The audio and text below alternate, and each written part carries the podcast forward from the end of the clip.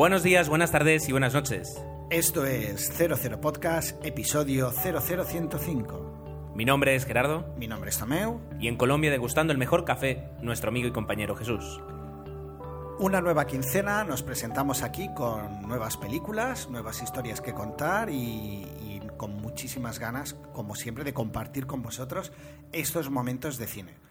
El episodio lo estaréis escuchando cuando ya se han entregado los Goyas, pero eh, lo que tiene eh, grabar los audios, y eso a lo mejor es una diferencia clara con la radio, es que ya se han entregado los Goyas, nosotros hemos grabado antes, y con lo cual no podemos hacernos eco de ello, pero seguramente en el siguiente episodio sí que lo haremos. Para quienes hoy escuchen 000, bueno, 00 a secas, y echen de menos esa parte.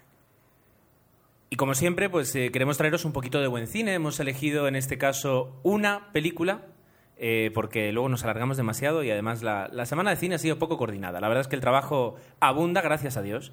Y, y hemos podido hablar muy poco Tomo y yo. Yo creo que además yo no lo veía desde que grababa- habíamos grabado. Desde el último, sí. Desde el último han pasado dos semanas y entonces, pues claro, es decir, falla la comunicación en la pareja y por tanto, pues traemos eh, un, un, ¿cómo se dice? Un episodio disfuncional.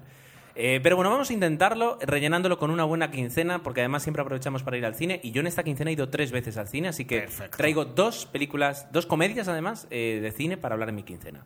Mira qué bien. De la película en la que nos vamos a referir y vamos a hablar pues eh, de una forma más extendida es de Red, que quizás no es la mejor película que ahora mismo está en cartelera, pero sí que es la que Gerardo y yo hemos coincidido. Y como de alguna forma creo que a Gerardo más que a mí nos gustó la película, pues creo que sí que, que va a dar un poquito de juego, ¿no? Y, y bueno, a ver la opinión de los dos.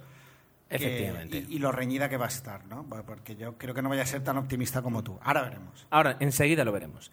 Para terminar, guardándonos pues, eh, el tiempo que sea necesario, eh, toda la cantidad de comentarios, correos, Twitter, Facebook, eh, de todo. Nos ha llegado de todo, estamos muy contentos de que tengamos tanto feedback. Y aunque a veces, nuevamente, por falta de tiempo, no podemos responder eh, en las propias redes sociales como nosotros quisiéramos, pues al menos aquí sí que les dedicamos todo el tiempo que se merecen. Y bueno, nada, que la. Bueno, quería destacar con lo que acabas de decir también el. Parece que estoy un poco dormido, pero no, ¿eh? Tranquilos que poco No, a poco está me. Tomeu, doy fe que está cansado.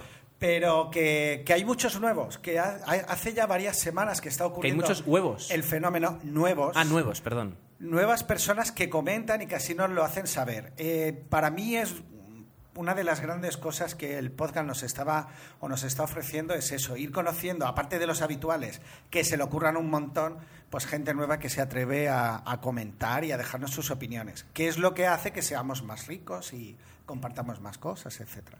Más ricos en, yo qué sé, en sentimientos, Por porque supuesto. como bien sabéis no ganamos un duro con esto. pero eh, el dinero no nos lo vamos a llevar a la tumba y la alegría de haber contactado con tanta gente a lo largo de nuestra existencia podcasteril, sí. Así que eso Qué es lo que- bonito. sé que queda pedantorro y que hay gente que estará vomitando ahora, pero yo creo que merecía la pena decirlo. Bueno, listo, ya está, acabemos.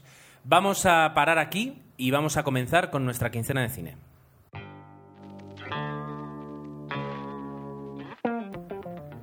Y en este podcast, después de 105 episodios, hay cosas que van siendo una tradición. Eh, por ejemplo, los comentarios al final y con una, de una forma extendida. Eh, Tomeu con sus gazapos eh, eh, gramaticales, no, con los nombres de los cineastas. El, cine, el cine muerto de Tomeu también es otra sección ya que va cogiendo, tr- tristemente va cogiendo peso. Y otra cosa que se va haciendo cada vez más particular es que cuando volvemos y empezamos con la quincena, empiece yo hablando y le pregunté, ¿qué tal tu quincena, Tomeu? Pues qué bonito te ha quedado esta introducción. Oh. Bueno, pues la quincena la tenía apuntadita y no me acuerdo, pero creo que a medida que vayamos hablando irá saliendo. La más reciente, que era... Porque tú dices que vas a hablar de comedias. Pues yo también. Tengo una, una comedia romántica que, que era, se titula Amor y otras drogas. Ah, vale, de Anne Hathaway y ahora no me acuerdo cómo se llama el chico. Sí, mm, yo tampoco. Ahora estaba buscando aquí a ver si la Wikipedia o la Film Affinity nos ayudaba. Ajá. Pero bueno, es el chico de Donnie Darko, la verdad, y del Príncipe de Persia, que aquí yo no la había visto en películas así romántica, y la verdad es que está, está bastante bien. La película. La película nos cuenta la historia pues de una relación. Él es un, el típico chico que, que sabe vender muy bien, que liga bastante, que, que, bueno, que tiene mucha facilidad, va de chica en chica y ella pues es ah, una chica que conoce en una situación determinada y obviamente surge el amor. Parece ser que ella tiene una enfermedad que es lo que de alguna manera va a marcar la relación. Esto hace que la película claramente se divida en dos partes, como suele ser habitual en las comedias románticas, pero uh, lo que al principio podía ser más mm, típico, más convencional, pues la parte más dramática o más seria, una comedia romántica como a ti te gusta decir, pues le dan un puntito, un plus de interés. ¿ah? ¿De ¿Por qué se va a diferenciar del resto? Pues mira, la verdad es que otra forma de contar una historia de amor, eh, con todos sus estereotipos bien marcaditos, pero siempre, como siempre decimos, eh, con vocación de, de, entretener, de buscar algo original, que no lo consigue, pero es verdad que está, está bien. La verdad es que incluso, yo qué sé, es que hablamos mucho de la comedia romántica y parece que la pervertimos pero la comedia romántica tiene unos cánones que si se respetan, pues puede dar un buen producto y creo que en este caso lo es. Justamente de eso vamos a hablar. Además, yo también traigo comedias eh, y comedias románticas y va a ser interesante, pues, eh, ver un poquito en qué estado se encuentran, porque sí es verdad que, que, a veces es un poquito complicado encontrar alguna buena, pero bueno, eh, de todo tiene que haber, de todo tiene que haber. En la vila del pingüino. Em, ¿Qué más has visto, Tomeu? ¿Qué más he visto? Bueno, mmm, se me olvidó mencionar, pero también he visto la última de Resident Evil, creo que es Resident Evil. Wow, ya nos empiezas a traer Tumba. cosillas. Es que yo creo ya... que la gente lo echaba de menos. Y digo, pues no puede ser esto. La verdad es que la película prometí después de ver Resident Evil 3 que no la volvería a ver, pero claro, a mí los zombies me gusta, el hecho de que, de que sea, bueno, una película de acción, pues te cubre bien determinados momentos, que, que, estás así aburrido. Yo creo que esta la vi exacto. Uh, tuve la suerte de, de, verla estando con gripe. Entonces, tumbado en el sofá, medio moribundo, con una fiebre alta y ver a Mila Jovovich, gracias Gerardo, eh, pues estuvo divertido. Entonces, esa película la veo en ya, circunstancias pero, normales y pero, la hubiera vomitado incluso. Pero es que, estando así, pero, me Tomeu, entretuvo. Tomeu, ten, aquí tendríamos que hacer un, un, pacto entre caballeros, como diría Jesús. Sí. Eh, no puedes traer y opinar de películas que has visto cuando tienes fiebre. ¿Por qué? ¿Por, por qué? Eh, porque adulteras, porque, porque evidentemente cuando uno tiene fiebre ve cosas que a veces ve cosas que realmente no existen. Incluso no sé imágenes que... que... seguro que en la, en la película de verdad no están, es cierto. Yo sí. recuerdo, yo recuerdo, fíjate, eh, lo que te estoy diciendo, a mí me operaron hace muchos años eh, con anestesia general. A las 3 de la mañana fue justo cuando se me bajó toda la anestesia y yo recuerdo haber escuchado la banda sonora de Titanic eh, con los Walkman de todos aquellos Walkman, con el cassette, ¿verdad? Sí, señor. Eh, y yo recuerdo haber escuchado esa banda sonora eh, con un estéreo que era un Dolby Surround de la época impresionante y yo estoy convencido de que fue la anestesia que me hizo ver un poquito, eh, me hizo escuchar cosas que no existían. Eh, no psicofonías, sino a James Horner eh, haciendo virguerías. Así que no puedes traer esta película. Perdona, te baneo. Ver, hay, no soy el único que va a coger un resfriado, entonces hagámoslo bien. Señores, si ustedes están resfriados, Resident Frenadol, Evil tumba, Frenadol y Resident les va a entretener. Si no está resfriado, creo que es más de lo mismo. Tú has estado escuchando mucho la radio últimamente y, y, y las opiniones se te están alterando, ¿eh, Tomeu? Jake Gyllenhaal. Jake Gyllenhaal. Eso. Vale. Perfecto. Eh, ¿Algo más que quieras compartir? Esta vez a lo mejor con una gastroenteritis, eh, sinusitis, alergia, tal vez. Eh... Bueno, quiero agradecer porque nos pasaron la recomendación, como es de series, a través del discurso del rey de la serie John Adams, que está basada en la historia del segundo presidente de Estados Unidos. Uh -huh. He empezado a verla, he visto el primer episodio el, el, y la verdad es que me gustó bastante. Muy en la línea de, del director, con lo cual los personajes están trabajaditos. Y bueno, el, uh, nuestro amigo querido de Entre Copas, aquí hace un personaje. Paul Giamatti. Paul Giamatti, fantástico. Y la verdad es que es de una. Bueno, eh, la historia es de John Adams, pero bueno, empieza siendo abogado de, del pueblo de Creo New, no, New Orleans, no, pero... Ahí bueno, están en una... Te falla la historia americana. Qué mal, sí, pero bueno, están en una colonia británica en Estados Unidos, las primeras colonias que se establecieron allí, y un poco cuenta el origen de, de esa gran nación para ellos que es Estados Unidos, lo cual está muy bien. Muy bien. Eh, ¿Algo más? más cositas, pero para no alargarnos, creo que ya, viendo que tú tienes por fin una más abundante quincena, pues merece la pena oír a Gerardo y no a Tomeu. Bueno, bueno, bueno, en realidad lo mío va a ser muy eh, rápido y muy sencillo. Son dos películas que he podido ver, que he podido disfrutar, podríamos decir. Y eh, bueno, allí vamos. La primera, que la vi justo además el día que grabamos el, el anterior episodio, fue terminar de grabar y irme al cine. Me acuerdo que estabas hablando con alguien y decía, ¿podemos ir a ver? Exacto, pues ter- terminamos viendo Morning Glory. Eh, ¿Y qué tal? ¿Y qué tal con Morning Glory? Vale, vamos a hablar de una comedia. Aquí la tengo, además. Una comedia eh, dirigida por Roger Mitchell. Eh, ¿Quién es Roger Mitchell? Pues eh, eh, es el director de la película y además ahora se me está jorobando el guion. Que es el director en, digamos, películas que nos pueden servir de referencia, sobre todo Notting Hill. ¿Vale? Entonces, eh, Vale, bien, lo bien. aceptamos A mí como- me has ubicado bien. lo aceptamos como director de comedia eh, exitosa. Vale.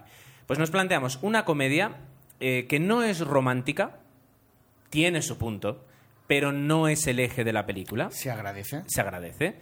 Eh, con, eh, sobre todo, tres actores y actrices apoyados por unos secundarios que yo creo que mm, les hacen, les hacen brillar más todavía, que son Rachel McAdams, que la recordaremos rápidamente de Sherlock Holmes, la última, hace de la chica de, de Sherlock Holmes. Muy bien. Eh, que es, en esta película es una pedazo, hace un pedazo de papel, es decir, hace un, un papel cómico. A ver, la, la película no va a ganar seis Oscars, quedámoslo claro, pero eh, hace un papel cómico eh, con su punto eh, dramático, por supuesto, con su punto eh, desastre, con su punto torpe, eh, tiene un humor físico, eh, tiene una cara muy expresiva.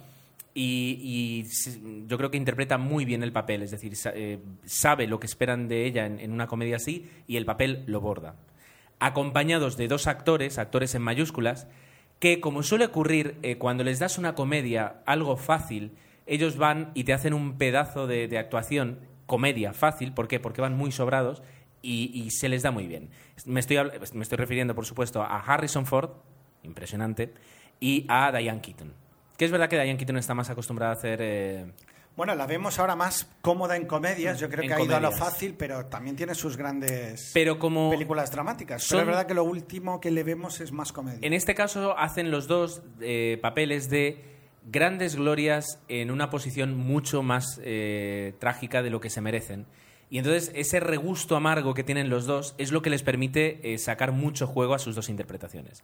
Sobre todo Harrison Ford, que hay un momento en la película, solo hay un momento, o sea, la, actuación es, correcta en todo caso, siempre, pero hay un momento en la película en el que eh, hay que sacar el, modo dramático y ya no sé si será porque es mayor o por qué, pero ya solo el tembleque de las manos y el cómo esa mirada vacía que hace eh, que tiene Harrison Ford, eh, ya solo eso te deja claro que él podría ir a muchísimo más, pero se queda en una comedia y se lo está pasando bien, entiendo. Bueno, si por lo menos se ve eso. ¿De qué va? Pues simplemente va de una chica productora de un programa matutino, de estos que hay en Estados Unidos, eh, que llega eh, como desafío a uno de los programas más grandes, pero no el más grande, y se encuentra con mil problemas dentro de casa, dentro de su, su trabajo, y de cómo consigue poco a poco pues trabajar con todo eso y progresar. Eh, aparece un chico y, y aparecen situaciones cómicas. Es una comedia clasicona, pero, pero que me gustó ver que de estas que sales del cine y dices, ya está, me ha dejado buen cuerpo, me ha hecho reír un par de veces. Y perdona que siga con la broma del constipado, la recomendaría como receta de médico. A veces estas películas son para pasar un buen rato y ya está. No, por supuesto. Y esta lo es. Y, y- y la verdad es que estoy muy contento de haberla visto. Mi segunda comedia, Me alegro. eh, de la que tenía más expectativas y de la que eh, salí pues más decepcionado, me- o sea, me gustó, pero reconozco que no es buena, es eh, ¿Cómo sabes sí? How do you know?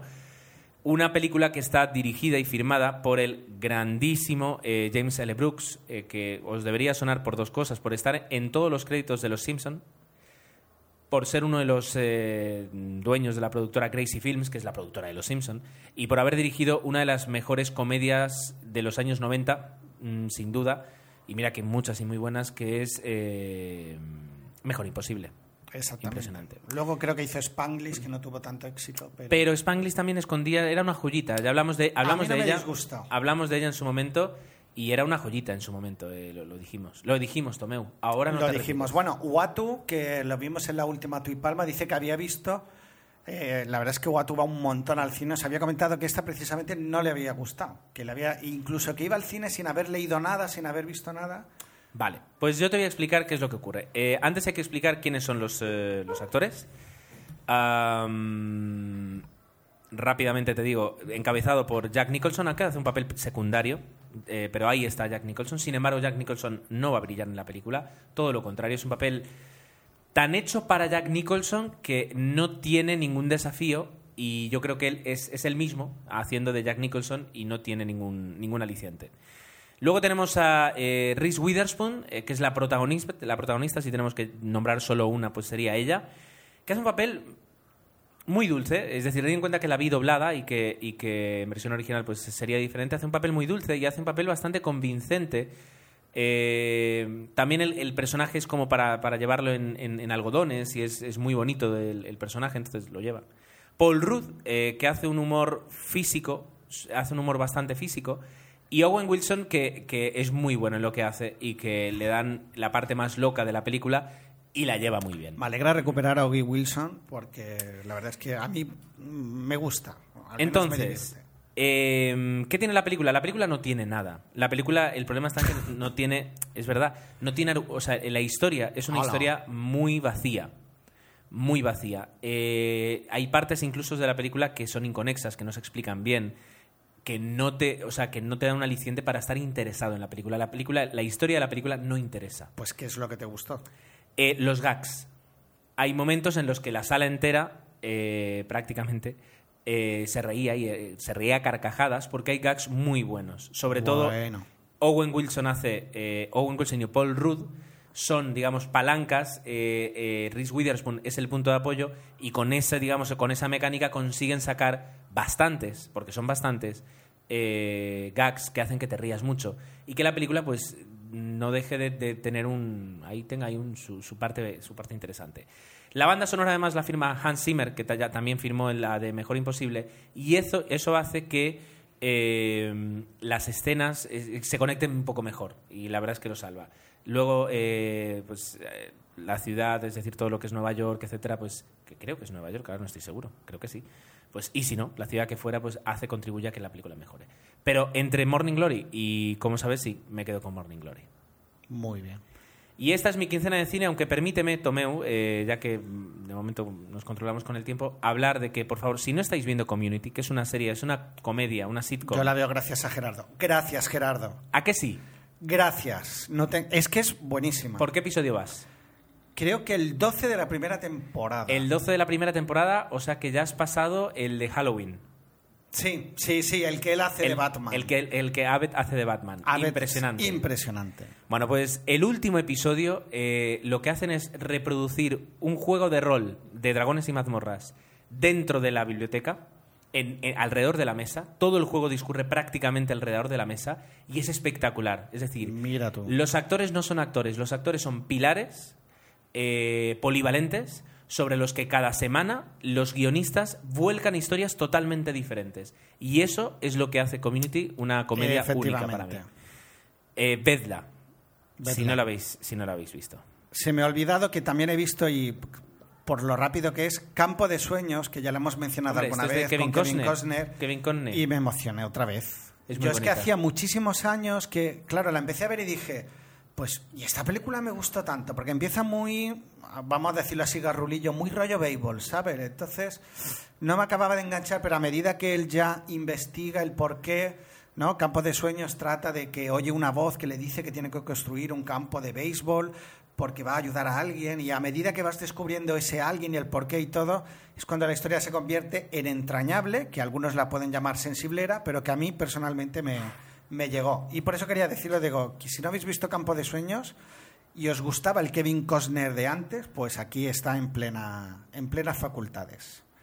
Y esto entra muy bien para cuando luego hablemos de Red, ¿no? de cómo han envejecido nuestros actores de los 80, pero bueno, ya luego hablaremos de ello. Efectivamente. Bueno, luego no. Eh, prácticamente enseguida, porque bueno, tenemos la sección de noticias eh, y tenemos una noticia muy triste que comentar, sobre todo. Que yo creo que se merece que la hagas tú. Pero bueno, en la sección es. El cine muerto con tu Meufiol. Tomeu dice que me la quiere dejar a mí porque, bueno, a mí me gustan mucho las bandas sonoras y, y sí tengo un poquito de afición por las bandas sonoras. En el iPhone sí que la mitad de, que- de- de los discos que tengo son, son bandas sonoras. Eh, falleció hace ya, no es ninguna noticia, falleció hace ya, pues cuando escuchéis esto como mínimo una semana. O poco después de grabar el otro, Sí. que no entró por los pelos. Eh, falleció John Barry. John Barry, uno de los, de los compositores de bandas sonoras más eh, clásicos eh, de los cines de los 60, 70, 80 y 90. Que, que yo creo que ha marcado muchísimas de las bandas sonoras eh, que más recordamos en nuestra vida. Muchas. Tal vez no tan conocido, o sí tan conocido, pero no tan nombrado a veces como, como John Williams, por ejemplo. Pero sí que sus músicas sí que han sido muy Vale. producidas. Entonces, eh, creo que se merece que hagamos un breve repaso a los premios que este, este hombre ha tenido. Fue nominado por la mejor banda sonora de eh, Chaplin en el año 92. Una banda sonora impresionante. Eh, ganó el Oscar a la mejor banda sonora con Bailando, eh, de Bailando con Lobos. Figúrate. Ganó el Oscar eh, a la mejor banda sonora de Memorias de África, Un clásico. que es una banda sonora impresionante. De, de las pocas bandas sonoras que pueden Bella, hacerte llorar, pueden sí, hacerte sí. llorar solo escuchando alguno de los temas. En el 72 fue nominado por María Reina de Escocia, ganó el otro Oscar, estamos hablando que ha ganado uno, dos, tres, cuatro Oscars, fíjate, por El León de Invierno en el 68, y luego en el 67 eh, ganó unos dos Oscar, perdón, tiene cinco, por la banda sonora de Nacida Libre, Born Free, y por la canción de Nacida Libre, que tú me dirás, ¿tú sabes cuál es? Sí. ¿Sabes cuál es? La de tres notas voy a decir. Born free as free as the wind. Y ahí no voy a decir más, para que las no nos pille, pero bueno. Aparte de eso, multipremiado, como tú dirías. Y aparte de eso, ha, ha hecho bandas sonoras, y, y tardo en decirlo, pero ahí voy. Bueno, la última que hizo fue la de Ma- Madagascar, tanto la primera como la segunda. Y son Ah, bandas sonoras bien, bien cucas, es decir, muy divertidas. Y ha hecho prácticamente, menos las últimas, todas las bandas sonoras de James Bond. No solo las de James Bond, sino que... eh, De aquí que los, ah, los chicos de Archivo 007 llevarán un gran disgusto y nos lo hicieron saber. eh, no, pero ya no solo eso, sino además el- el- la música. Ya no solo las bandas sonoras, sino la música que va a quedar para siempre en el imaginario popular de, de toda la cultura occidental de, del- del- de James Bond. Del arranque incluso de cuando sale el... Todo. Chan, chan, Eso, chan. todo eso Es GAE, perdón. Todo eso es de John Barry. Entonces, eso ya se va a quedar con nosotros para siempre. Pero bueno, merece la pena. Merecía eh, la pena porque a veces entrar, en, hablamos... entrar en Spotify Sí. y, y ver Y todo lo que ha hecho. Bueno, todo, todo lo que está ahí. Pero bueno, decía que siempre hablamos de un gran director, de un gran actor, pero bueno, ah, también está este, un gran creador de bandas sonoras que, que muchas veces ah, han, han perdurado más que la propia película, ¿no? Con lo cual sí que se merecía este pequeño homenaje. Y bueno, una breve mención, porque yo tampoco creo, bueno, es una actriz que no sigo, pero quizás por la relevancia en los medios de comunicación sí que se han hecho un poquito eco. Falleció también María Schneider, que era la protagonista o coprotagonista del último tango en París. Y es verdad que el último tango en España, pues sí que supuso oh, una pequeña revolución. estamos hablando de una película con tintes o muchos tintes eróticos y que, bueno, eh, se hicieron grandes eh, chorros de tinta sobre ella y, y la verdad yo no he visto, no la he visto entera. Obviamente sí que conozco la marca de mantequilla tan famosa, pero bueno, que merecía también la pena mencionarlo aquí brevemente. Bueno, si te pues, parece, Vamos a dejarlo aquí, vamos a hablar ahora de actores vivos, vamos a hablar de proyectos y la noticia que tú querías traer es una foto que se ha publicado eh, de la próxima eh, película que va a ser La Dama de Hierro, eh, que aquí, centrada... no sé si fue Barraleto o Miquelete que nos suministran noticias a Diestro y Siniestro, nos la pasaron. y que mm, eso va a hacer que bueno pues se reviva a Margaret Thatcher bueno no es que esté muerta pero hay que decir la figura política de Margaret Thatcher eh, eh, además en un momento muy interesante para hacer una película que es eh, justo cuando la guerra en el momento an- antes de las guerra, de la guerra de las Malvinas eh, y que lo interesante además de la noticia es quién va a interpre- interpretar en este caso a Margaret Thatcher En este caso, como bien dice Gerardo, va a ser Meryl Streep y por lo que ya hemos visto en la fotografía, pues va a ser una, una cosa, bueno, parece mimética. Y lo que también se apuntaba era el acento especial que tiene Margaret Thatcher, que seguro que Meryl Streep, experta en, en eso, en, dar acentos a sus personajes, pues lo, lo, va a abordar, ¿no? Tiene un reto interesante y yo creo que estamos hablando pues una de esas películas mediáticas que se van a hacer bastante eco y que seguramente va a llevar a mucha gente al cine eh, por, el morbo, ¿no? De ver a una actriz como Meryl Streep interpretando la actriz a la dama de hierro. La actriz. Eh, ya te digo yo que la nominan para el Oscar. No habrán empezado a grabar y yo te digo que la van a nominar al Oscar. Mira lo que yo te Espérate cuando Fíjate lo que yo te voy a decir. Muy bien, pues ya hemos terminado con noticias, con todo, con todo lo que teníamos que hacer. Vamos a hacer aquí enseguida una pausa y vamos a hablar de Red.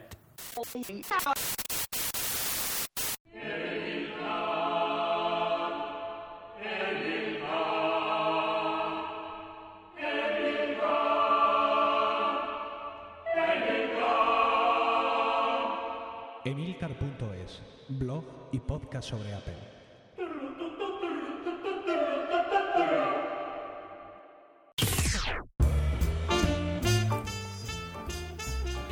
Pues hablamos del estreno eh, del cual nos queremos hacer eco hoy en 00 Podcast y bueno, nuevamente traemos aquí al podcast una, adaptación de cómic. Ya sabéis que yo personalmente, y creo que Gerardo también, pero yo más, eh, los cómics nos, nos gusta sobre todo eh, a nivel de superhéroes, las adaptaciones que se puedan hacer, porque siempre da juego, ¿no? De si has leído el cómic, ver qué han hecho. En este caso yo debo admitir que no, ni siquiera sabía que existía un cómic basado en las andanzas de, estos personajes que ahora comentaremos, pero ya he podido ver imágenes y yo me imagino que eh, se ha buscado algo eh, comercial, ya, ya veis que ya me estoy mojando desde el principio, tirando hacia la comedia, la película Red que vamos a comentar tira por ahí y creo que los cómics no son tan, tan así, ¿no? Son más violentos y creo que reflejan más un poco eh, otro tipo de, violencia que la que podemos ver aquí en Red, ¿no? Que es verdad que se, se le ha dado mucha, mira, Tomeu. mucha bola al tema. Mira, Tomeu. ¿Me, dejas? Claro que sí. Eh, o sea, que ya discrepamos bien. No, no, no, no, no, no, no, no, no, no, no, no. Vale, siete nos. Venga. El, tema está, es muy sencillo, es que eh, Red, la película, es una comedia de acción. ¿Estás de acuerdo en eso? Es una comedia de acción. Eh, eh, eh, sí. El cómic parte de, yo creo, sin haberlo leído, de, una, de un punto de vista un poco más, al menos un poco más. Cómic de la DC, que está bien decirlo, no es de Marvel, por ejemplo. DC Comics. Que DC suele ser un poquito tirando más. Vale, pues. No tan infantil, por decirlo de forma resumida. Sin haber leído el cómic, y por tanto no, no puedo hablar bien de esto, pero que le han sustraído parte del dramatismo, eh, porque al fin y al cabo sí que subyace una historia dramática en, toda, en todo el argumento de la película, y se han quedado con la parte más eh, cómica eh, y, le han dado muchísimas menos vueltas, apenas vueltas a qué es lo que está ocurriendo y por qué les está ocurriendo esto a los personajes. Vamos, al argumento en sí, es verdad. Entonces, lo han aligerado el argumento. Sí. ¿Funciona? Pues eso es lo que vamos a poder discutir. Exactamente. Si te parece, te digo, Mira, el director de esta película es. El, nombre hasta me, cuesta pronunciarlo a mí, que es Robert Schwenke. Schwarzenegger, no. Schwenke. Entiendo que si se pronuncia como alemán sería Schwenke. Eh, y es una película que está protagonizada pues, por pesos pesados, que eso es lo que hace que muchísima gente haya ido a ver esta película también. Encabezados por Bruce Willis, John Malkovich, Morgan Freeman, eh, Helen Mirren y en una segunda línea Mary Louise Parker y Carl Urban. Ciertamente. ¿Vale? Ese sería el juego actoral que de alguna forma han buscado, creo que un gran casting para una adaptación de este mm, tipo. Efectivamente. Entonces, eh, dicho esto, ¿qué podemos hablar? Podemos hablar de eh, una película que tiene un argumento muy sencillo. ¿Cuál es el argumento, Tomeu? Tan sencillo como estamos ante una, una, serie de agentes de retirados de la, de la CIA, ¿verdad? Porque al final, sí. Sí, están retirados. Retirados de la CIA que de alguna forma, ah, por su, pues, me imagino que por su madurez y por sus conocimientos, se convierten en objetivos propios de la CIA para ser eliminados. De alguna forma parece ser que conocen cosas que no deberían saber. Obviamente si has trabajado 40 o 50 años en la CIA seguro que eso es verdad. Y entonces han considerado pues que ya hay que eliminarlos. Exacto. Entonces eh, lo que ocurre es a partir de ese momento es eh, que pues, utilizan su experiencia para de una forma pues muy desbaratada y muy desorganizada, pero, pero efectiva, defenderse de esos ataques y, como siempre, pues eh, salirse de la legalidad para encontrar el motivo por el cual les quieren matar y eh, conseguir salvarse. Qué original. Entonces, la película, en ese aspecto, por supuesto, no, no es original. Lo original es, es que es comedia, es que es comedia. Entonces, eh, la vas a ver, esa acción, no te piden que te lo creas todo, eh, te piden que lo disfrutes. Como los actores son buenos eh, y las interpretaciones son pasables, eh, y no digo creíbles, pero sí pasables, entretenidas, pues es lo que consiguen. Balas, tiros, explosiones y bromas. Eh, con una- Colegueo. una buena factura, eh, todo eso empaquetado, y si te gusta, pues te lo comes, y si no, no vas Pues al cine. todo eso que acabas de decir se lo das al director de Ocean's Eleven y te hace una buena película. Aquí la verdad es que no, queda, no da el resultado, obviamente, pese a que ah, los actores están, eh, o sea, lo que es el casting está conseguido. A mí, por, por ejemplo, ah, Helen Mirren no me pega, pese a que lo intenta, ah, no acaba de estar cómoda utilizando, eh, en este caso es- no es que sea spoiler, pero utiliza armas y lucha, etcétera, etcétera. Por ejemplo, aquí creo que no se le ha sabido dar todo, eh, el, el- yo qué sé, el enfoque adecuado para que, que nos resulte más creíble. Que no tiene por qué ser creíble, es verdad, pero por lo menos am, que todo esté bien cohesionadito. Por ejemplo, Bruce Willis, yo sigo siendo un poco negativo con la película, hace de John McClone. Incluso la primera escena de acción de Un la segundito. película, Perdón, acabas de mezclar. siempre digo lo mismo. Sí. A ver, Los inmortales con... con. con eh, Connor McClone sería... Los Inmortales. Y. John McClane Y John McClane es sería... La Jungla de Cristal. La jungla de cristal. Eh, Bueno, John McClane, que la primera escena incluso sale descalzo. Es un detallito que tal, pero... Bien, eh, pero es eso, es decir, como no es, es una comedia, pues en este caso a mí me ah, funcionó. entonces dejamos, sí. En ese aspecto, la película, a ver, no funciona lo mismo. A ver, no va a ser, como tú dices, un Ocean's Eleven de Steven Soderbergh, que se ha convertido, pues, no en una película de culto, pero sí en un clásico del entretenimiento. De- eh, desde su estreno casi, exacto. sí.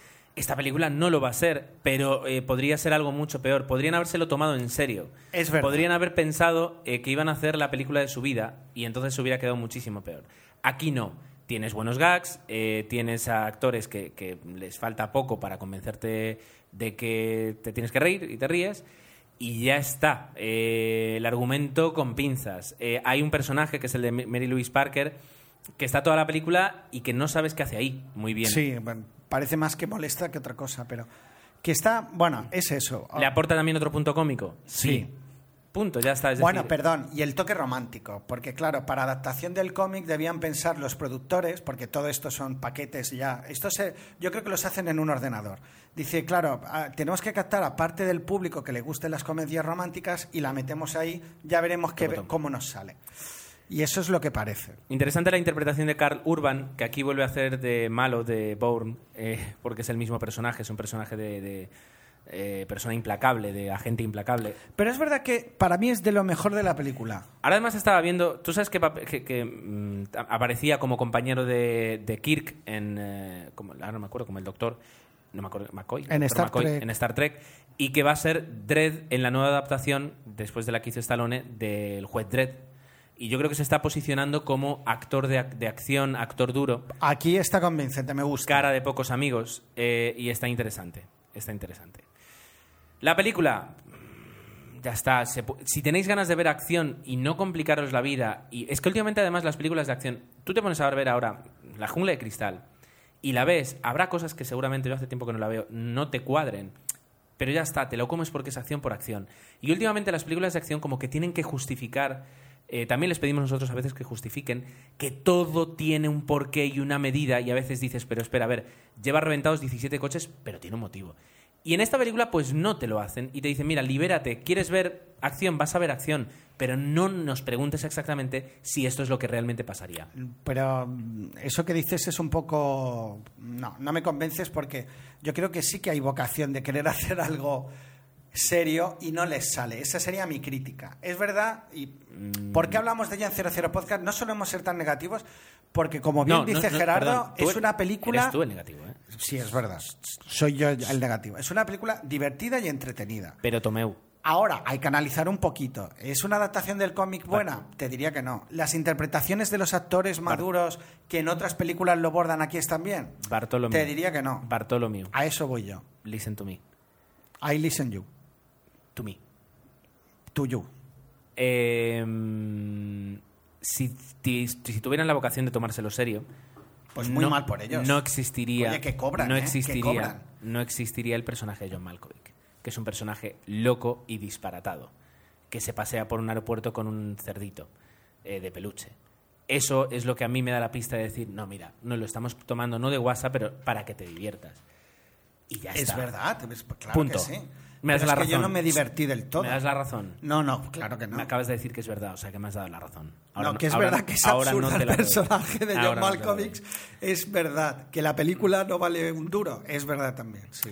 Tomeu, yo creo que eh, eh, Está bien que hubiera un poquito de polémica. es curioso. Tomeu eh, dice que, que se lo pasó bien con Resident Evil, la última, pero esta eh, dice que no. Estaba Es- con 40 de fiebre. Lo he dicho.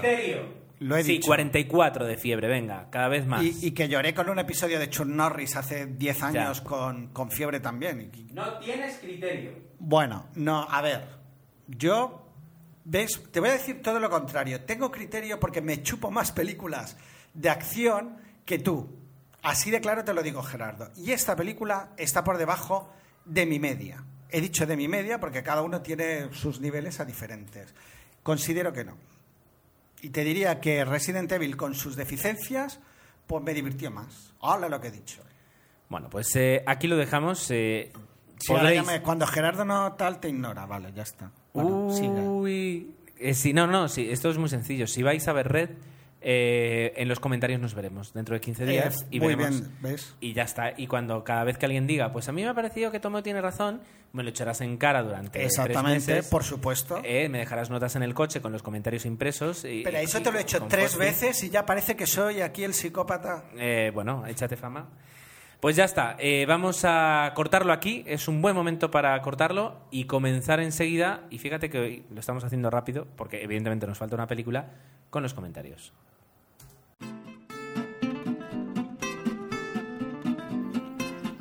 Como antes Gerardo hablaba de costumbres que un poco estamos interiorizando en 00 Podcast, pues también es habitual que yo eh, comience hablando de los mails que hemos recibido.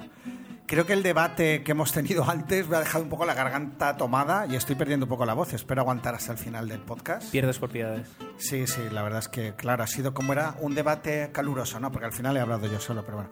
Doctor No nos envía por mail y nos hacía llegar la noticia de John Barry, ¿no? Que la cual nos comentaba el enlace donde, bueno, nos decía que el, mm, bueno, los fans de cine y de la saga de James Bond, pues estamos de luto, ¿no? Y es igualmente, como ya hemos dicho y estoy seguro que ellos o que ellos piensan, John Barry era algo más que la saga de 007, sino que mucho más. Pero obviamente nos dejó ah, piezas para, bueno, os- piezas que vamos a recordar siempre.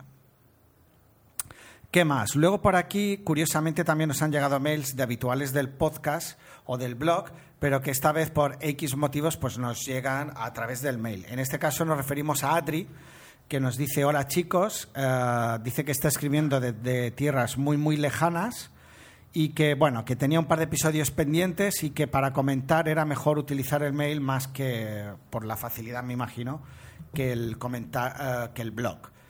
Agradece la mención de esta peli, ya la he visto, dice que es un honor. Para mí es un honor que ella diga que es un honor, con lo cual es un honor que lo digas. Qué bonito. Qué bonito. Qué bonito. Decir que Exam no le había llamado la atención, igualmente luego veremos que en el, en, en el blog hay alguna persona que la ha visto y no ha sido tan entusiasta como yo, todo lo contrario, pero bueno, dice Adri que se toma nota y que, y que la verá. Ya te digo, yo soy positivo y en el blog hace unos días alguien opinó que no valía un pimiento, con lo cual yo prefiero que surjan así voces al contrario para que no quede solo en recomendaciones sin fundamento. Parece que lo de VIP Gerardo ha calado entre todos y un ejemplo es que, que, bueno, dice Adri que Big es grande, que dice que es entre todas las películas que vio en Navidad, dice que, que bueno, en el sofá por supuesto que estaba esa, las que vio en las que suele o solemos ver en Navidad, pues una de las que habitualmente suele ver Adri es Big. Bueno, dice que cuando estuvo en Nueva York, otra persona que está en Nueva York, y yo no, Gerardo, Perdón. hizo cola para tocar en el piano gigante. Qué bonita anécdota. Y la media de edad sería de unos ocho años. ¿Tú hiciste Mm, cola? No, yo no hice cola eh, porque mm, yo no sé tocar el piano.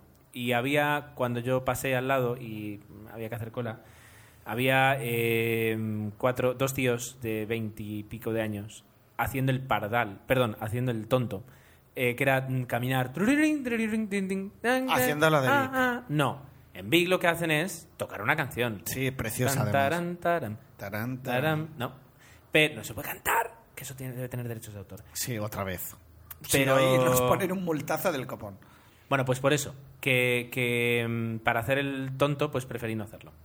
Eh, Adri yo creo que tiene más, ¿cómo se dice? Muchísimas más eh, aptitudes eh, artísticas Yo que yo. de, de alguna forma debo compadecer a los que trabajan en, en esa eh, gran almacén, porque deben estar hasta las narices de oír ese piano dichoso. Deben, yo, yo creo que deben llevar tapones o algo así.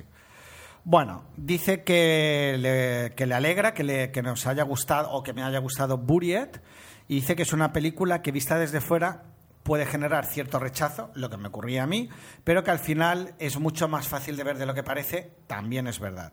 Es un thriller bien llevado y, y en algunos momentos brillante.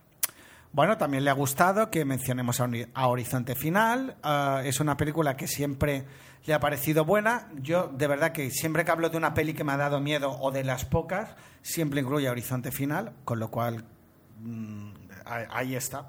Que veo que además hay más gente que la ha visto y opina lo mismo. Y es verdad que es una película que se estrenó hace años y que, que, bueno, que no es habitual, ¿no? De esto de que, pues cada Navidad hablamos de Vic. Pues este tipo de películas. no. Cierto. Bueno, ¿Qué más? Dice que le sorprende que un, co- un oyente saliera contento de Enredados. Dice que a ella le resultó divertida. Yo no me acuerdo de lo que dije, pero en principio no. Si yo valoro muchísimo el poder ir al cine con las niñas. Yo voy a ir mañana, ya la habré visto cuando escuchéis el podcast, a verla con las niñas y a mí estas películas me gustan. O sea que en el fondo disfruto mucho. Me encantó y fui a verla con mi novia cuando era novia. Por ejemplo, La Bella y la Bestia, que es una película 100% Disney, pero es que está tan bien hecha y tiene unas, unas canciones y una banda sonora tan pegadiza que yo me lo pasé genial. Con lo cual sí que a mí me gusta mucho este cine y incluso he ido a verlo, he ido a verlo sin niños. O sea que, y, no sé si enredados lo haría, te diría que no, pero con la excusa de ir con mis hijas, ah, la verdad es que mañana me apetece un montón el plan. Y, y ya lo dejamos aquí porque habla de el diario de Noah, los puentes de Madison, no ha visto todavía el discurso del rey, pero etcétera, etcétera. Muchas gracias, Adri, por tan extenso mail. ¿De qué podcast es, Adri? Lo- ¿No lo has dicho? ¿A qué hora te pillo? No, porque además Venga, eh, es injusto decir que es de esta peli, ya la he visto. Ya lo has dicho. Ya te has equivocado. No, esta peli ya la he visto. Esta peli, sí, ya, pero tenías que haber dicho a la vez. eh, Eso es lo que iba a decir, ya, solo mencionar pero- tal pero- OTV. pero no También es colaborador habitual de Pero los no lo has chicos de OTV y del grande, del grande. Somos, es que solo hay dos grandes en el mundo del podcast. Ay, Dios mío, cuando le entra la vena. somos El señor Mirindo y yo. Pero bueno, había que decirlo. Sí. Bueno, ya está, ya está. No más A ver, autobombo. ¿El premio de me- mejor locutor de podcast no lo tienes? No. Vale. ¿Tú lo tienes? Eh, no, pero yo no me las doy de, de gran Ah, pero tú has ganado dos premios podcasting, es verdad. Sí, uh. Yo solo uno. Venga, venga, venga. Vamos, vamos con los, con los Venga, comentarios. Fernando Veiga eh, dice que es un yonki adicto a nuestro podcast. Qué bonito tener yonki adictos y todos. ¿Has visto? Ahora solo nos faltan groupies, ¿no? Aquellos que nos van persiguiendo cada vez que grabemos. Pero, jo, guay. Nos encanta porque además cada vez sois más los que vais dejando vuestra valoración y gente nueva que, que- que la verdad es que estamos encantados. Eh, os comento un poco la naturaleza del mail. Bueno, dice que está haciendo un doctorado en San Sebastián y de alguna manera nos comentaba pues hacer algún tipo de colaboración en un club de cine que tienen en su universidad. La verdad es que estaría muy bien hacerlo, ya tener la oportunidad y nos hemos intercambiado un par de mails y por ahí está la cosa y quién sabe si en un futuro cercano, lejano o mediano podamos hacer algún tipo de colaboración con, con Fernando que de verdad que nos haría muchísima ilusión. Tengo pendiente contestarle un mail que no sé si, el- si me va a dar tiempo antes de que escuches nuestro episodio. ¿Qué más? Porque Gerardo, aquí ya no solo es que haya habido un mogollón de comentarios hoy en tal, sino que también nos llegan a través del mail. Es impresionante. Carlos García Impresionante. nos da la enhorabuena. Tú ya, si quieres, ves mirando los comentarios Sí, no te porque tengo la sensación de que hablo mucho. Está, con- está controlado, Tomeu. Está controlado. Bueno, dice que actualmente vive en Estados Unidos, aunque es de España, por lo que cuando va al cine lo hace aquí. algo que le llamó la atención, que yo no lo sabía, es que Beautiful fue rodada en español y cuál fue su sorpresa al descubrir que después de unos trailers en inglés comenzaba la película en versión original. Yo me la esperaba doblada. En Estados Unidos eso sí que lo cuidan más que aquí. Ah, Si una película está rodada en español, pues lo lógico es que la hacen en español con subtítulos en inglés. Como él decía, yo ya sabía que en España hay mucha cultura del doblaje que en otros, pero me atención que en España, para ver algo en versión original, tengas que recurrir a cines independientes. Obviamente, como es en España, el Renoir, con salas más pequeñas.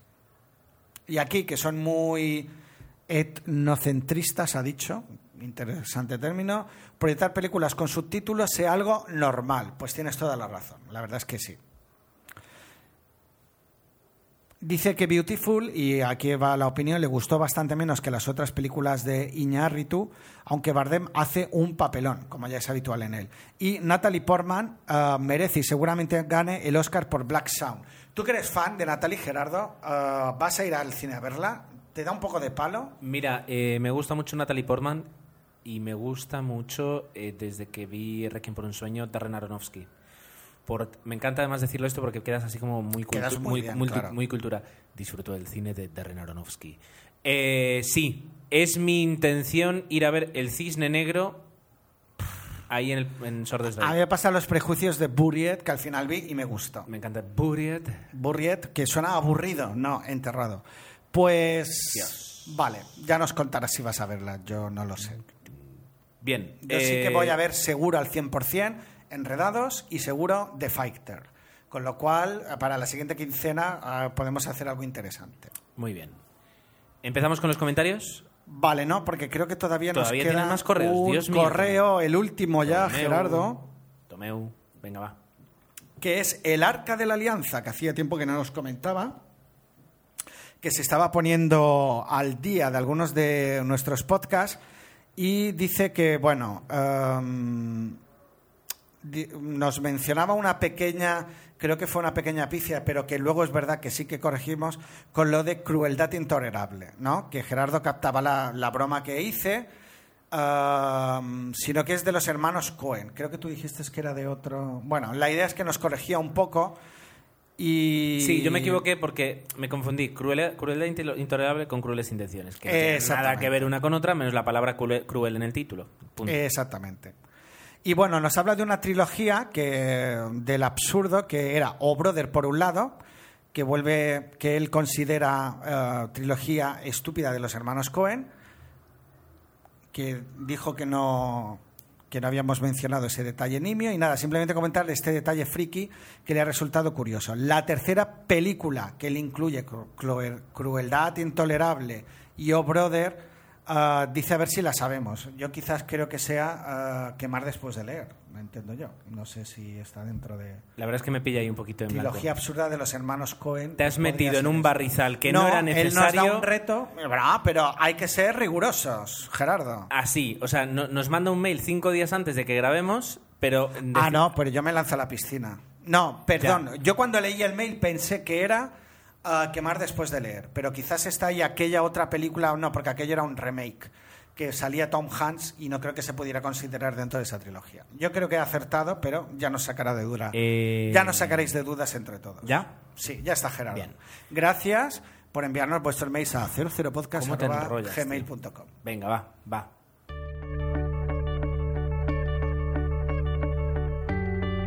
Telefina nos pone nuestro primer comentario, dice que eh, además se lo descarga de Evox, por claro, es decir, a veces pasan horas desde que los publicamos en Evox hasta que se publica en el blog. No lo digas, no lo digas. Pero es verdad, no pasa nada. Y entonces eh, Telefila se los descarga de iVoox directamente sin esperar al blog, lo cual pues, no tiene nada de malo. Telefila lo puede seguir haciendo. Eh, pero, y por eso los escuchan enseguida, enseguida de que nosotros los publicamos. Eh, está contenta de que su paisano Alex de la Iglesia eh, tuviera esa, esa revelación, eh, más que revelación, esa reflexión inteligente y que, y que haya tomado pues, Partido. partido y su conciencia le haya dado el valor que realmente tiene. Sobre los Oscars dice que, que, mm, son una, un timo, pero que nos encanta verlos. Es, de- es decir, es un, Apoyo 100% lo que dice. es un premio del cine, no significa que sea 100% objetivo, no lo es, esto lo afirmo yo, pero el espectáculo, eh, lo que se lleva a cabo ahí, pues no lo consigue nadie más y eso es entretenido verlo. Y eh, ya digo yo, aquí, ahora que tengo intención, es mi intención ver la gala de los Oscar en directo el domingo por la noche, durante toda la noche. Así que eh, Ger7 es mi usuario de Twitter y nos podemos. alguna hashtag habrá, algún chat se abrirá. Podemos hacer alguna quedada, no sé, yo podía. Tú verás. Podemos Aquí el padre de familia eres tú. Sí, ¿Eh? pero es verdad el irresponsable que. soy yo. Que, merece, que merecería la pena, ya hablaremos. Bueno, dice que tanto Pic como Sister Act, eh, que son dos películas muy disfrutables, que eh, no dudó en ir a ver al cine La Reina y le gustó mucho y le ayudó incluso a entender eh, cosas de, de Isabel II, y que no tiene nada que ver en el nombre del hijo con No soy mi hija, eh, y que no tiene nada que ver, y que fue el otro día a ver Red, justamente de la que hemos hablado, que eh, dice que se queda en película simpática para pasar el rato, con un gran reparto, pero que tan, que punto, que no hay más. Pues un Luego poco tenemos- bastante en mi valoración. Eh, sí, total, ¿ves? Ya empezamos. Eh, continuamos. Eh, luego tenemos a... a Tomé me, me- dice que no, pero es verdad. Claro, yo he dicho que era entretenida. Luego tenemos... el- Hostia, los cascos. Sí, ponte los cascos porque he escuchado un ruido y no sabía si algo había pasado. Luego tenemos el comentario de Tolonjo, entiendo que es Tolon, o Tolonjo, depende, Tolonjo, que dice que eh, sí, es, es fan de Clint Eastwood. eh, ¿qué, qué pasa? Sí, ¿qué pasa? que le ha gustado mucho Hereafter eh, y que es un, un gran clásico eh, que mm, coge de la mano. Es verdad que Eastwood tiene la, la habilidad de coger de la mano a actores como eh, Angelina Jolie o Matt Damon y darles un, un impulso eh, en su interpretación brutal. Y que luego nos pide que hagamos la reflexión, Tomeu, a ti te encanta esto, te lo dejo a ti, de los secundarios en las películas de Clint Eastwood, que suelen ser secundarios muy desconocidos, eh, pero muy buenos. que eh, vale me has pillado por sorpresa no mm, el mérito de un buen director es saber encontrar ah, aquellos personajes que que cuadren tener en cuenta que muchas de los guiones que de los que dirige Clint Eastwood los ha hecho él mismo con lo cual mm, me imagino que interviene directamente en los castings. Entonces sabe muy bien lo que quiere y como sabe bien lo que quiere ah, luego es normal que estén bien dirigidos. Yo creo que eso, eh, O es eso- una de las ventajas O eso, de lo que tiene estar implicado al 100% del proyecto. o eso, O eso, o me da la sensación que este hombre no se implica al 100% al proyecto, eh, que hace lo que tiene que hacer, su trabajo, dirigir, punto, que tiene a una o a un muy buen director de casting y que ese es el que empieza el trabajo. los actores están tan, eh, iba a decir un taco, pero no lo voy a decir, tan asustados de trabajar con Clint Eastwood eh, que les sale de ahí la mejor interpretación de su vida. Bueno, maticemos. Yo más que asusado diría motivados. O las dos cosas. Ambas cosas pueden ser compatibles. también. Exactamente. Como tú bien sabes, además. Sí, Gerardo. Eh, no- ah, por cierto, tú has dicho antes de grabar que querías grabar todo Sí, este episodio pero como luego no me dejáis. Eh, no, yo te he dicho que hicieras lo que quisieras, que era tu podcast. Ah, pues entonces he decidido no hacerlo, es Ah, verdad. vale, de acuerdo. Muy bien. eh, Seldon. punto. Ah, bueno, ah, no, comentaba también Ah, la- interpretación de lo- del chico, la interpretación de la madre, que tiene pocos, pocos planos en esa película, pero lo hace muy bien. eh, y que dice que le gustaría verlo enfundado en un traje de Batman de una película dirigida por Nolan, en una especie como de Batman decrépito en sus últimos días. Wow, es todo un Sería reto. interesante. Sería interesante, pero no creo que lo veamos. Luego tiene, tenemos un comentario de Sheldon 2 eh, que dice que también es un fanboy de Clint Eastwood, que esta quincena ha visto La muerte tenía un precio, que no lo había visto nunca y que le ha gustado bastante. Al final en su ciudad eh, han puesto el discurso del rey, eh, le gustó muchísimo que, bueno, la fue a ver, le gustó mucho, le entristeció ver poca gente en la sala y que dice que no se, se alegra de que no recomendemos descargarse películas, eh, pues recomendamos pues eh, pagar por la cultura, lo, ahora, ni lo que ellos proponen ni el todo gratis, yo creo que nos quedamos por ahí en medio. Y que dice que eh, cuando, cuando son estrenos que sí le gusta ir a verlos al cine, cuando se trata de películas más viejunas, él mismo lo dice, que qué es lo que hace. Se compra un DVD, se alquila un DVD, él no la quiere tener, él solo la quiere ver. ¿Existe alguna especie como de videoclub digital? Existe en Estados Unidos, se llama Netflix, eh, pero aquí no, por desgracia. Bueno, aquí tenemos, a través del iPad, por ejemplo, es que te puedes pagar, descargar o pagar, o des- eh, alquilar o pagar Pero películas. fíjate que yo soy mm, el fanboy número uno y te voy a decir que el que no te las puedas bajar en- eh, o ver en versión original, subtituladas, es un full. Claro. Punto.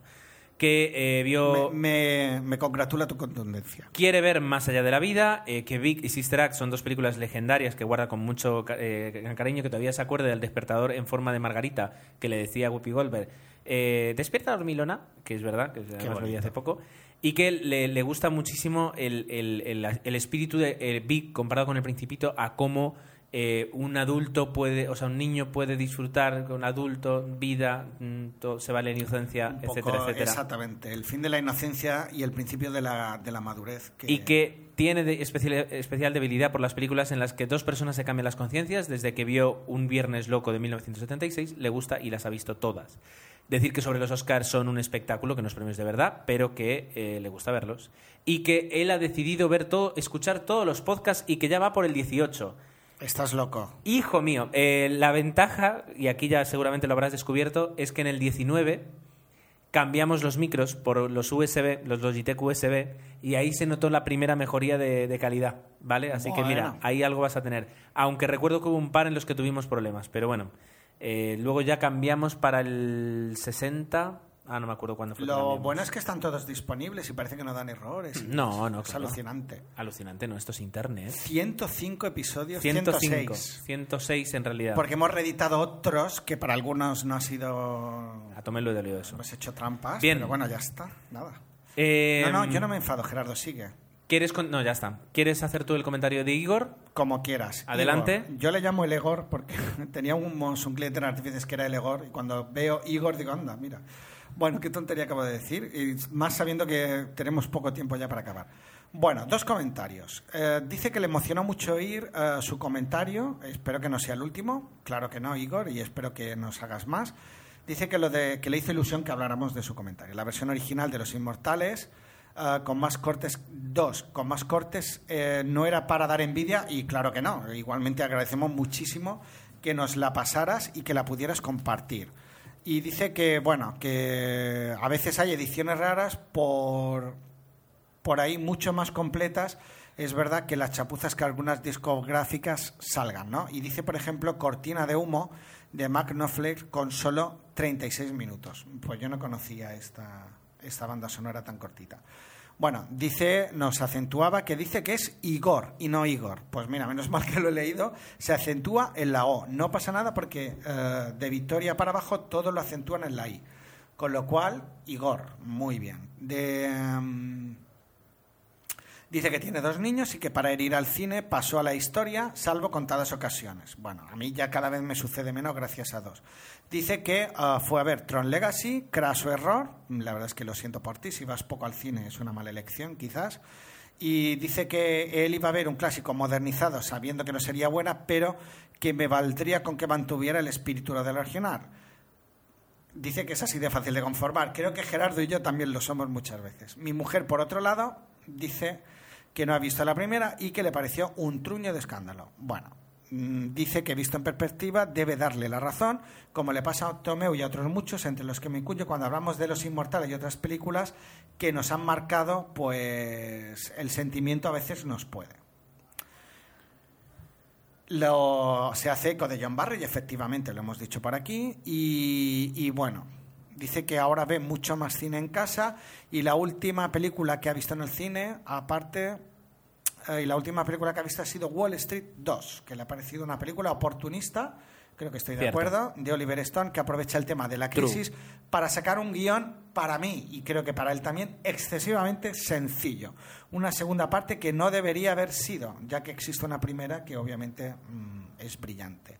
Gordon Gecko, la verdad es que como personaje, eh, aquí lo convierten en algo más mm, soso, en fin. Y dice que Big guarda gran recuerdo. ¿Qué más, Gerardo?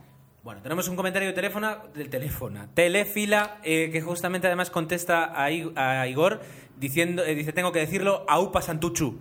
Y luego sobre Tolonjo o Tolonjo, eh, que dice para Gus- eh, le responde diciendo que le a Matt Damon le parece un, un buen actor y que Angelina Jolie no le parece mala, de hecho la vimos en, en el intercambio y demostró que es muy buena actriz si quiere, pero que eh, se prodiga por pocas buenas películas.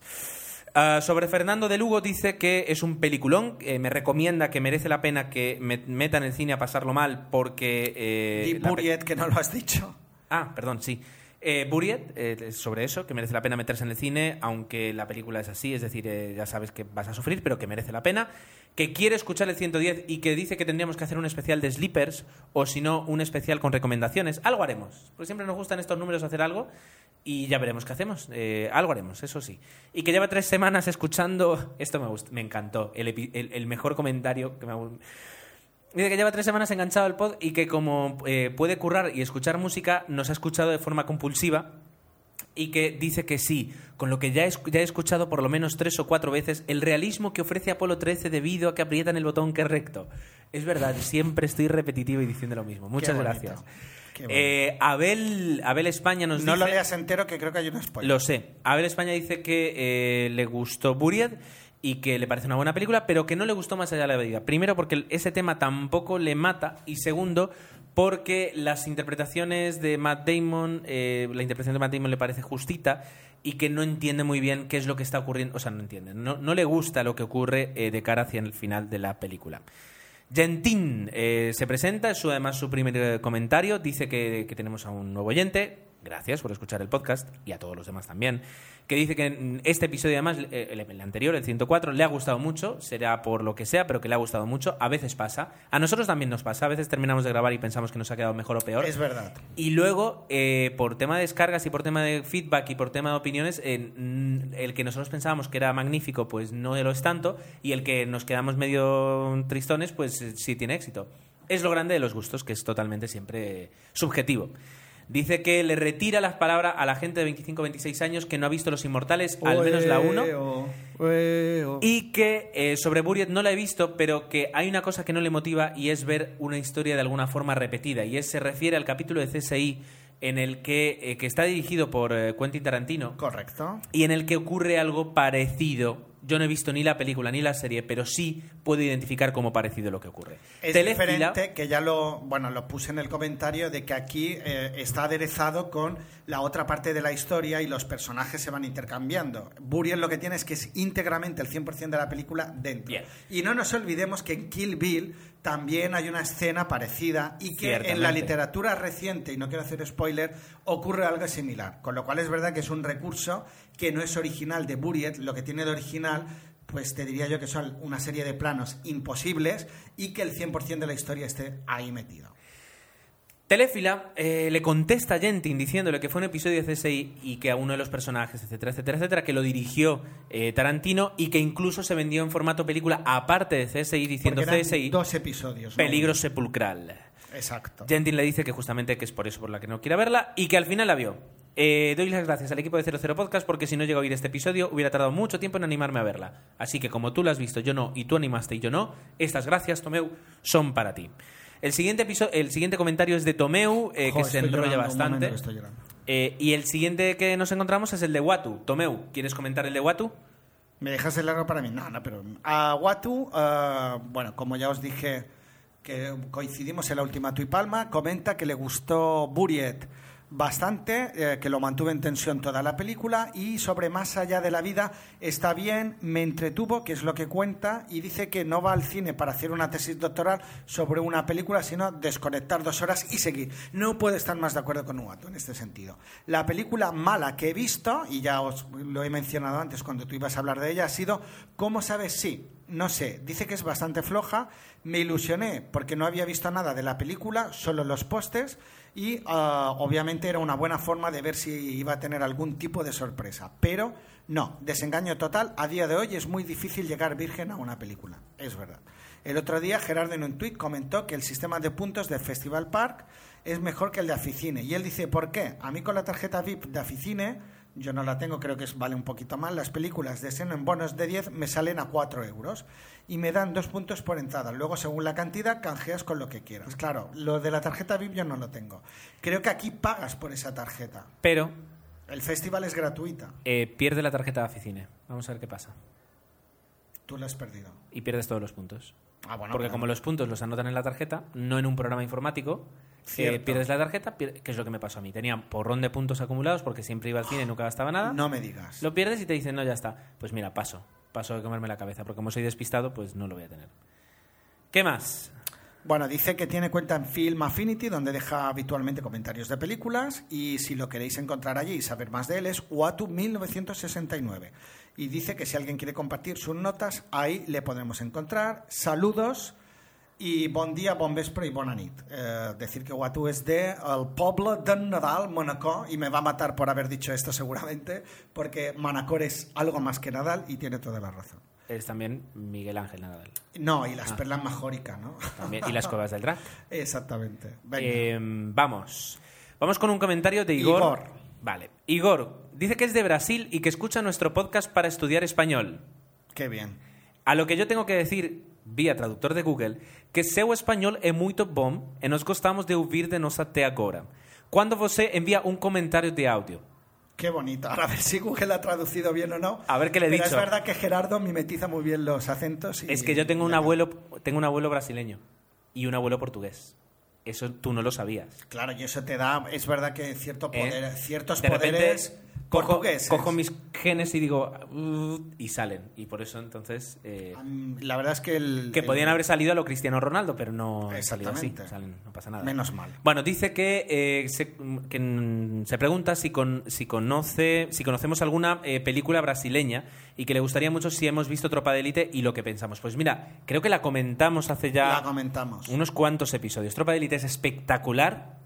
Eh, a mí, yo mm, la he tenido que ver dos veces porque me parece buenísima. Ah, sé que están preparando además la segunda parte de Tropa de Élite. Eso nos dice por aquí Fernando de Lugo, que. Exacto, es brutal. Y además dice que, que le gustó bastante que comparada con Ciudad de Dios sale perdiendo. Yo creo que además es injusto compararlas porque eh, una Ciudad de Dios habla de las favelas, pero de lo que se vive en las favelas. eh, y mientras que Tropa de Élite habla de algo muy diferente que es am, lo que se vive en la policía que va a, o sea, solo ves una parte de la favela, no la parte de la vida de la favela, sino solo la parte Bueno, ves de parte, la droga, de la droga. otro, Exacto. sí.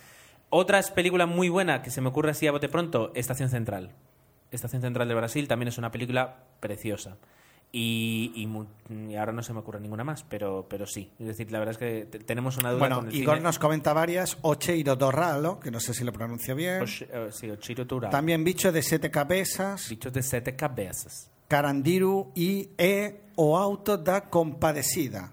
Está comparecida. Hay una serie de títulos que de verdad que soy incapaz de pronunciar, pero Pronuncia, por- pronuncia el último, el que está entre comillas.